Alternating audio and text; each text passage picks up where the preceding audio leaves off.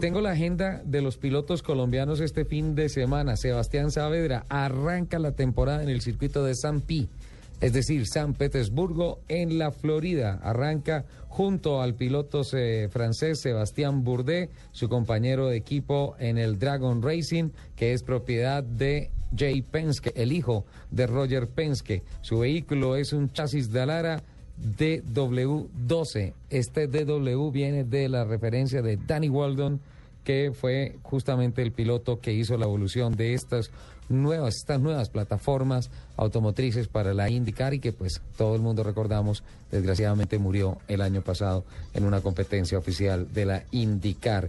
Eh, las prácticas se van a adelantar de clasificaciones hoy sábado y el domingo a la una de la tarde, mañana va a ser la competencia. Mucha suerte para Sebastián Saavedra. Omar Julián Leal arrancó con doble jornada este fin de semana en la GP2, en la primera carrera del piloto que pertenece al equipo Racing Engineering.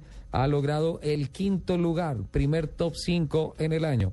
Me parece espectacular lo que está haciendo Omar Julián Leal. Eh, a las... Tenemos las dos carreras, perdón.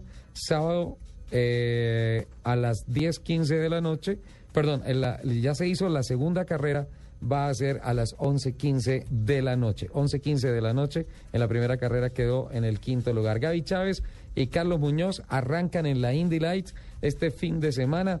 También estarán en el circuito de San Petersburgo como previo a las carreras de la IndyCar. La competencia será hoy a las 2.30 de la tarde. Tatiana Calderón debuta en el Campeonato Europeo de la FIA Fórmula 3. Va a tener tres carreras este fin de semana en la Fórmula 3 británica que se une con la Fórmula 3 Euroseries este fin de semana en el circuito italiano de Monza. Estará a bordo de un Dallara F312 propulsado con un motor Mercedes-Benz del equipo WR Racing.